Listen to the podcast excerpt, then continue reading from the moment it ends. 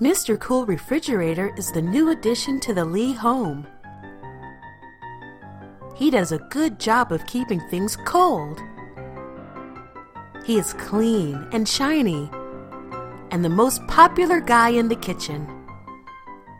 Until one day, Mr. Cool Refrigerator started to get worried because he started to have a bad smell.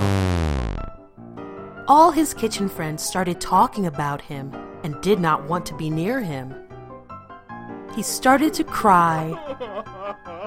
But wait, there must be something causing the smell. But what could it be? Mr. Cool started looking at his shelves and drawers. It's not the eggs, because eggs don't smell. It's not the milk, because it's sealed in a carton. It's not the honey, because honey smells sweet. It is not the jam, because it's in a jar. It's not the orange, because oranges smell nice. Then Mr. Cool Refrigerator found it. It was a piece of smelly cheese Mr. Lee left from dinner last night.